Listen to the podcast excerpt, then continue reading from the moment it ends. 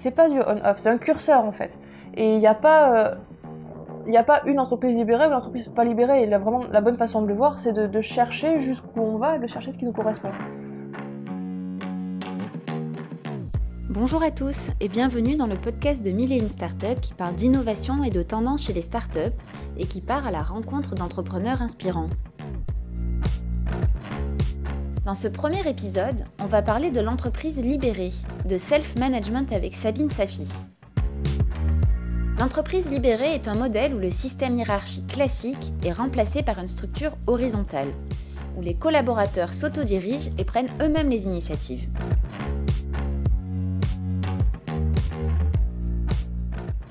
Salut Sabine, peux-tu te présenter? Alors, donc Sabine Safi, euh, moi j'ai un background d'entrepreneur. J'ai commencé il y a 6 ans en fait quand j'ai fini mes études. Donc je sortais d'une école de commerce euh, classique à Toulouse. Et j'ai cofondé en sortant de cette école une start-up qui s'appelle Mille et une pharmacies. Donc j'y ai passé 5 ans, on était deux cofondateurs à la base. La boîte a pas mal grossi, on a fait euh, pas mal de levées de fonds, jusqu'à atteindre 35 personnes dans l'équipe. On a levé une dizaine de millions d'euros évidemment la courbe de croissance de, l'activité qui suivait. Et puis j'en suis partie il y a un an, et depuis je suis sur de nouveaux projets euh, entrepreneuriaux toujours. Il y en a plusieurs, dont un qui s'appelle Merci Cookie, qui est autour du cadeau d'entreprise, et qu'on est en train de lancer. Euh, mais il y a un sujet qui te tient à cœur et qui t'intéresse plus particulièrement, c'est le management. Qu'est-ce qui t'a amené à t'intéresser au management et à réfléchir au type de management alternatif? En fait, au début, quand, euh, comme je l'ai dit, quand on s'est lancé sur Mille et une pharmacie, on sortait de l'école, les deux. Donc on n'avait aucune expérience de travail, donc évidemment aucune expérience de management. Et de toute façon, quand on commence comme ça, on est deux, on se pose pas vraiment de questions de management. Donc en fait, on s'en est pas posé du tout au début. Et on a commencé à recruter, l'équipe a grossi, et puis euh, on se posait toujours pas beaucoup de questions de management, on faisait un peu au feeling, et surtout beaucoup par rapport à ce qui semblait être la, des choses qui étaient communément admises en termes de management. Sur, par exemple, euh, la façon de, qui pouvait donner des objectifs aux gens, ou qui pouvait être de leur demander du reporting ou des choses comme ça. Euh, ça, on le faisait mécaniquement parce qu'on ne s'était pas posé la question. Et puis, au fur et à mesure que, que l'équipe grossissait, en fait, des questions de management sont devenues plus, euh, plus importantes. Et en fait, on voyait les frictions qu'on voit dans toutes les boîtes apparaître c'est-à-dire par exemple les équipes qui, euh, entre différentes équipes qui collaboraient pas bien entre elles. Des questions aussi entre les, euh, différentes, on va dire, strates de management. S'il n'y en avait pas 15, mais même s'il y en avait une ou deux, déjà ça crée de la frustration. Et ce genre de choses en fait qu'on voit dans, euh, bah, dans toutes les boîtes avec un management un peu classique. Donc pendant un bon moment, j'ai pensé que c'était juste, bah, c'était comme ça, il fallait essayer de les gérer comme on pouvait, mais il n'y avait pas grand chose à y faire. Et puis j'ai entendu parler en fait d'abord d'une boîte qui s'appelle Buffer, qui est une boîte plus ou moins basés à San Francisco, en fait, ils sont un peu partout dans le monde. Et du coup, j'ai creusé, j'ai découvert qu'il y avait pas mal de boîtes qui travaillaient pas du tout comme ça, qui avaient des modèles de management qui n'avaient rien à voir, et qui allaient vers des modèles de management, ce que j'ai découvert, qui sont dans un courant qu'on appelle le self-management. Et en fait, ça a été la révélation pour moi. Parce que j'avais jamais pensé que c'était possible.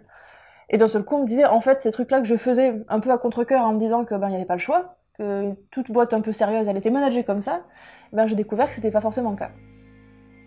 D'accord. Et donc, du coup, tu as essayé de mettre en place euh, ce type de management dans, ta boîte?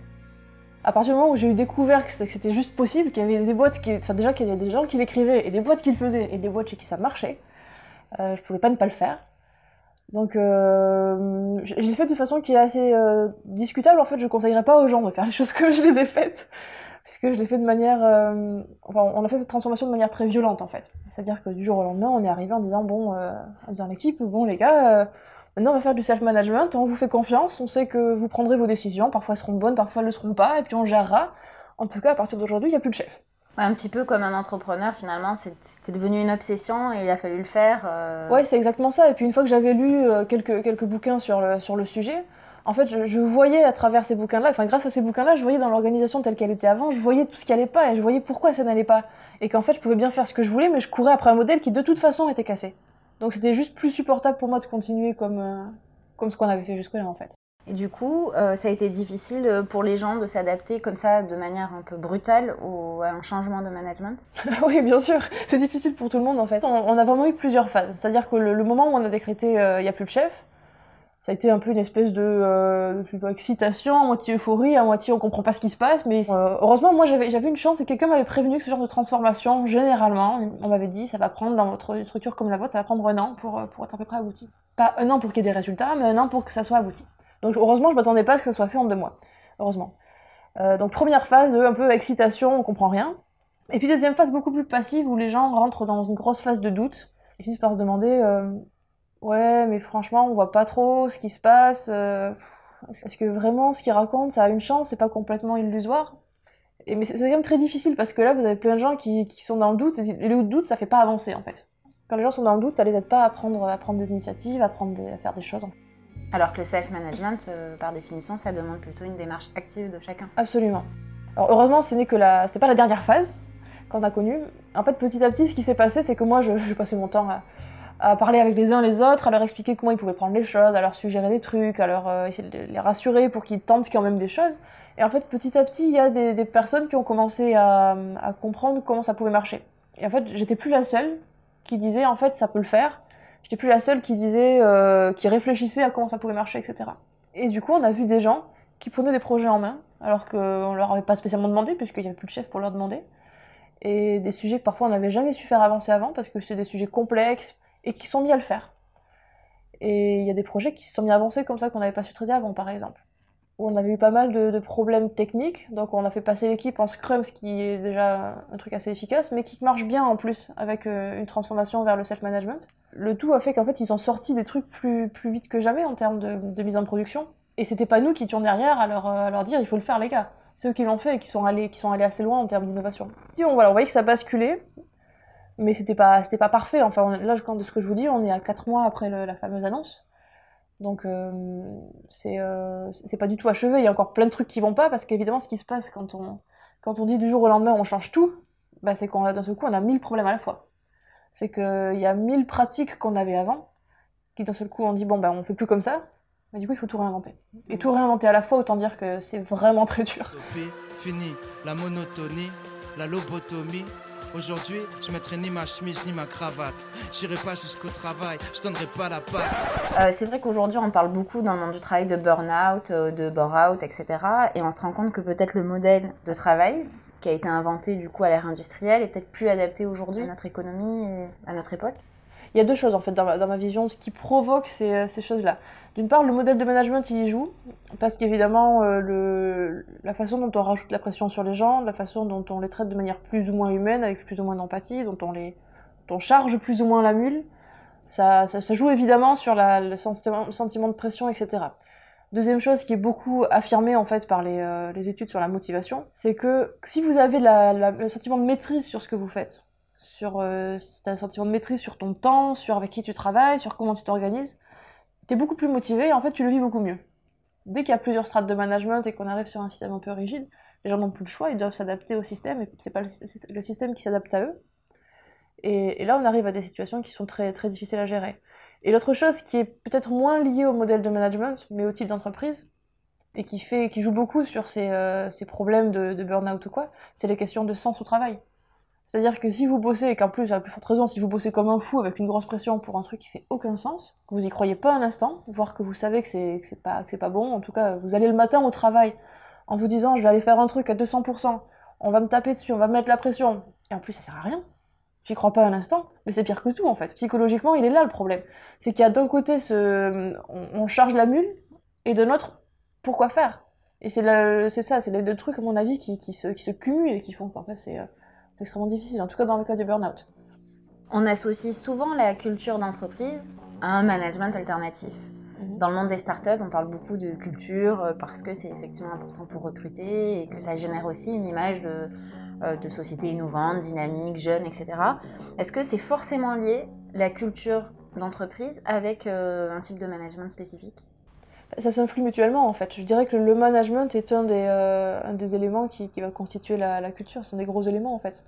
La culture, euh, on peut en dire tout ce qu'on veut, la culture c'est une question de fait, une question d'action, de comment on réagit, et notamment de quels sont les comportements qu'on euh, promeut, ce qu'on met en avant, ce qu'on met en valeur, et quels sont les comportements qu'on veut inhiber, qu'on qu'on veut stopper. Et en fait, le management, c'est un outil fantastique pour ça. C'est-à-dire que si vous euh, mettez un poste de, management, si vous, faites, prendre des responsabilités à quelqu'un qui a un comportement, euh, je, dis une bêtise, qui va être agressif avec les autres par exemple, qui va être très, euh, qui va la jouer très perso, qui va être, je prends les choses pour moi et puis les autres vous débrouillez. Ben, vous êtes en train de passer le message que la façon de réussir dans cette entreprise, que ce qu'on veut voir dans cette entreprise, c'est des gens qui la jouent comme ça.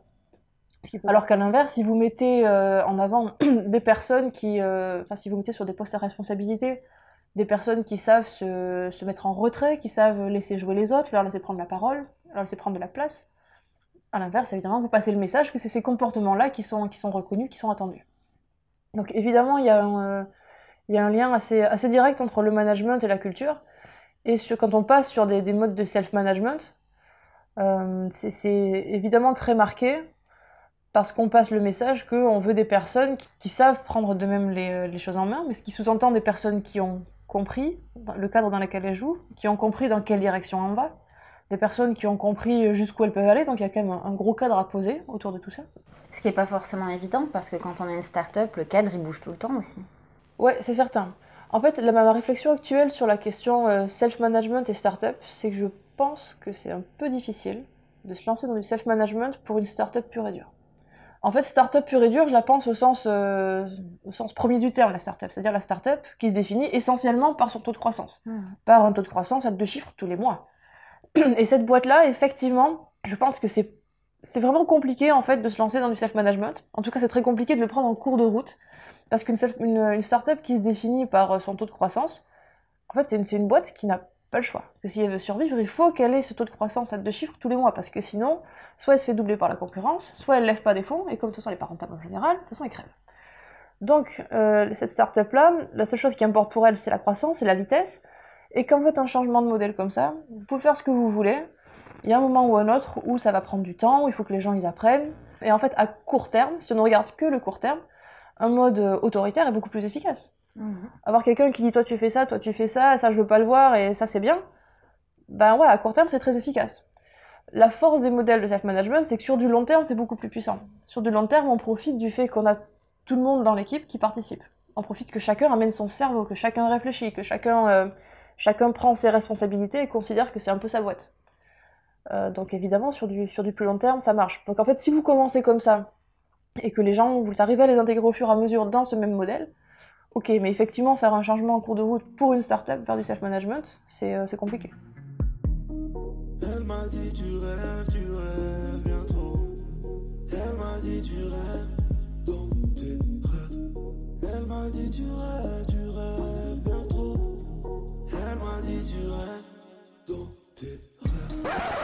Et du coup, est-ce que tu, connais ou tu peux nous parler de modèles, enfin d'entreprises euh, qui ont mis en place des modèles de self-management, qui ont réussi ou qui ont échoué et qu'est-ce qu'on peut tirer comme enseignement de, ces expériences-là?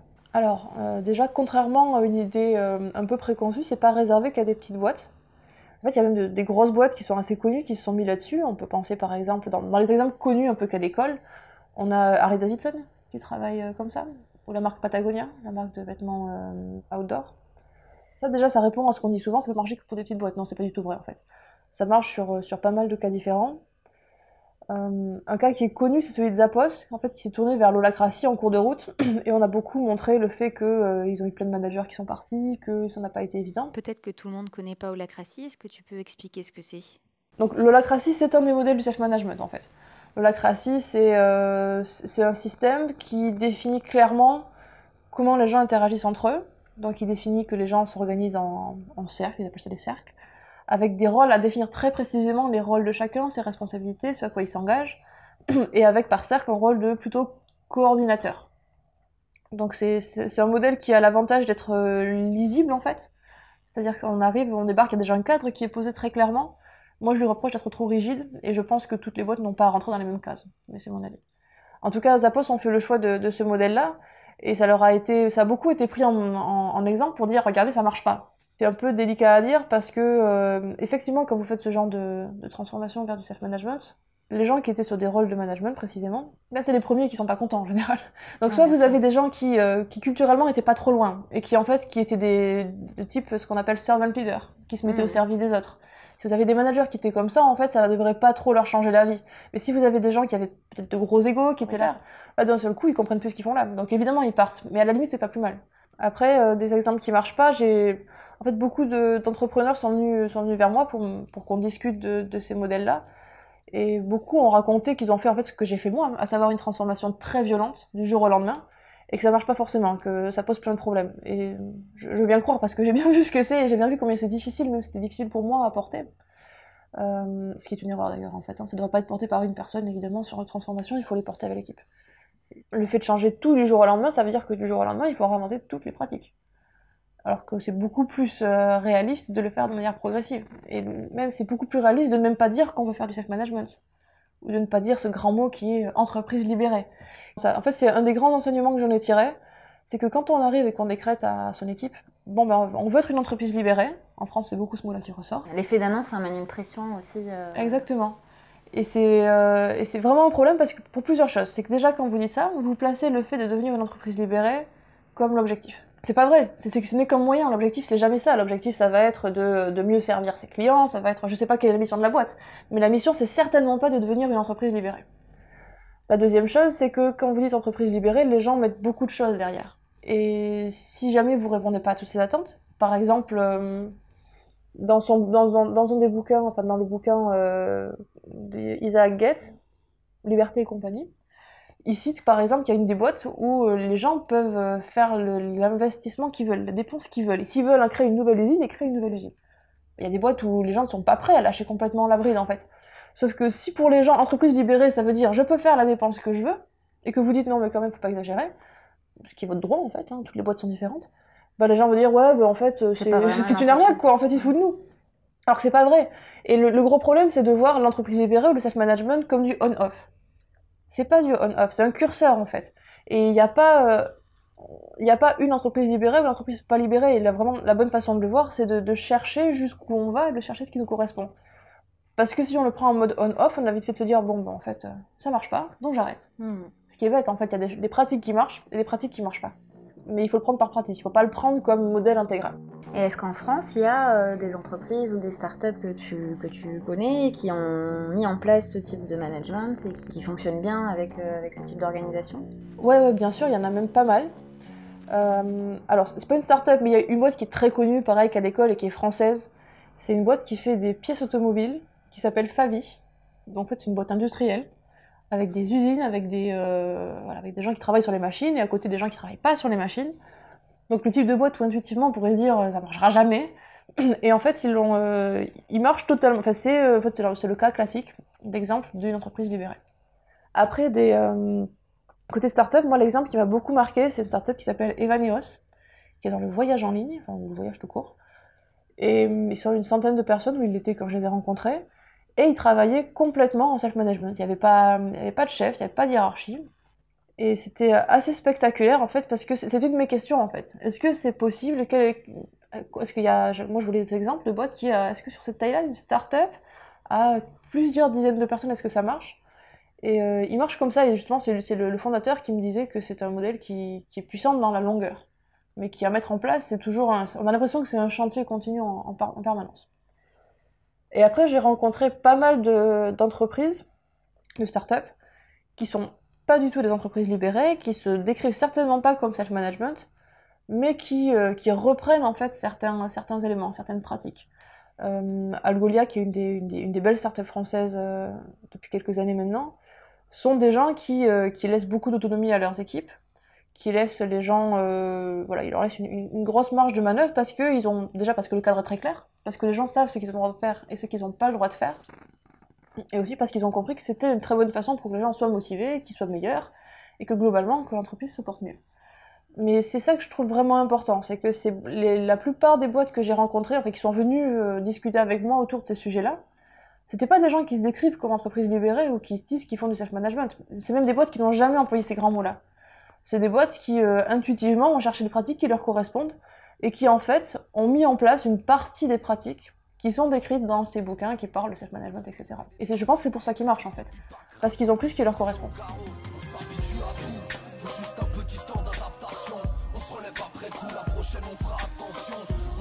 Du coup, de ton expérience ou de l'expérience qui t'a été partagée, euh, qu'est-ce qu'il faut savoir si on veut mettre en place ce type de pratique? Pour moi, la première chose qu'il faut, qu'il faut se demander, et c'est une question que je trouve que les gens ne se posent pas, et que je ne m'étais pas, pas posé clairement en tout cas avant, c'est c'est quoi mon objectif? Quand je dis que je veux faire ça, que je veux faire une entreprise libérée, en fait, qu'est-ce que je veux derrière? En fait, en général, derrière, on va retrouver euh, les motivations les plus fréquentes, ça va être euh, je, je veux que les gens prennent, je veux que mon équipe prenne plus d'initiatives, je veux que les gens soient mieux au travail, je veux que mon équipe se sente mieux dans son, dans son entreprise, etc. Je veux que mon équipe sente que c'est sa boîte, c'est donc qu'ils le prennent à cœur de cette façon-là. Et du coup, la question après, c'est qu'est-ce que je vais mettre en place avec cet objectif-là? La réponse, c'est pas forcément l'entreprise libérée en fait. si ce que je veux, c'est que les gens euh, se sentent bien au travail, ben, il y a toute une discussion à avoir avec, avec l'équipe en question pour, euh, pour savoir ce qui pourrait leur, permettre de se sentir mieux. Après, l'entreprise libérée ou le self-management apporte des réponses euh, à ces éléments-là, à ces, à ces questionnements-là. Mais en tout cas, ça, ça permet de... Si on reprend l'objectif premier de pourquoi on veut faire la transformation, ça permet de ne pas faire une transformation pour le plaisir de faire une transformation. Ça permet de ne pas faire la transformation parce que c'est bien vu aujourd'hui de faire une entreprise libérée ou parce qu'on en parle partout. Euh, une deuxième chose, c'est que, donc je, l'ai pas mal dit, mais je répéterai jamais assez parce que je vois, parce que en fait, c'est très, très classique, l'erreur que j'ai faite, beaucoup de monde l'a fait il faut pas y aller comme un bourrin. Enfin, moi, je, je ne conseille pas d'y aller comme un bourrin, je conseille de prendre les choses petit à petit, de pas décréter que tiens, ça y est, aujourd'hui on devient l'entreprise libérée, mais plutôt de réunir son équipe, ou des gens, certaines personnes de son équipe, et de dire bon ben voilà, on a l'objectif que chacun euh, ne se soit plus maître de ses propres décisions, maintenant qu'est-ce qu'on peut faire Qu'est-ce qu'on peut adopter comme pratique pour que chacun se sente plus libre de le faire? Il vaut mieux prendre pratique par pratique, et, euh, et adapter au fur et à mesure. Et de manière itérative en fait on voit ah ça on l'a essayé comme ça ça n'a pas marché. Si on le fait différemment là ça marche là ça marche pas. On continue on continue pas avec cette pratique. Ce qui permet d'être sur plutôt sur un process d'amélioration continue que sur un mode big bang qui, euh, est beaucoup plus difficile pour l'équipe et pour l'entrepreneur à porter. Et enfin je dirais ne, ne pas euh, ouais, faire attention à en sortir ces grands mots moi je dirais aujourd'hui il faut plus en parler en fait de ces mots d'entreprise libérée de self management parce que c'est des grands mots, parce que ça, détire, ça détourne tout le monde de euh, quel est l'objectif de la boîte, et parce que ça porte trop, d'attentes de tout le monde. Donc derrière, ça peut créer beaucoup de déceptions, etc. Très bien. Et du coup, peut-être pour terminer, les gens qui, euh, qui, nous écoutent et qui veulent aller plus loin, qui, voilà, qui veulent se renseigner, est-ce que tu as des, des, livres à conseiller, des vidéos, euh, des, des, supports pour, euh, pour aller plus loin, pour explorer ce sujet alors, il y a les, livres très classiques en fait hein, sur le sujet euh, entreprise libérée ou self-management. Donc, euh, je pense notamment à Liberté et compagnie de Isaac Gates ou le grand classique Reinventing Organizations de Frédéric Laloux. Et ça, c'est des livres en fait qui, qui, donnent, qui la foi. Quand on lit ça, ça transporte en fait, ça donne une passion pas possible.